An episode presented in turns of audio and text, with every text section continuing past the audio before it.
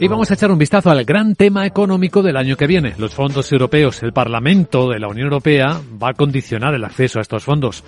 ¿Cómo? Vamos a verlo con nuestro abogado Arcadio García Montoro. Buenos días, abogado. Buenos días, Vicente. ¿De qué hablamos?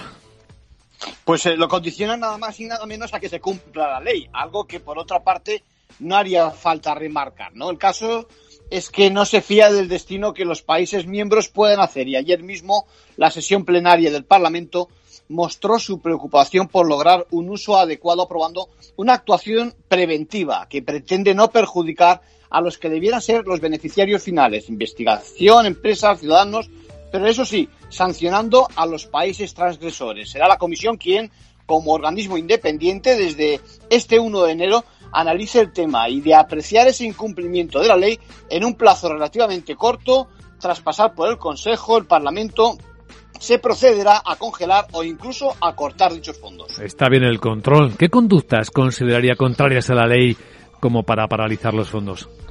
Pues mientras se den casos de corrupción o, o, si se detectan fraudes porque los destinan a otros fines, se tomarán medidas.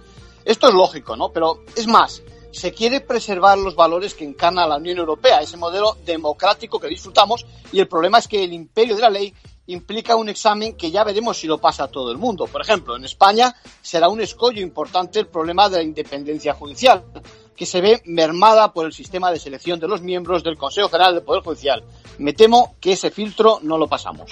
En conclusión. Bueno, pues sin duda es una buena noticia, incluso para España, que habrá de corregir algunas deficiencias si no quiere que se tomen medidas económicas que son las únicas que realmente entienden nuestros gobiernos. Gracias, abogado.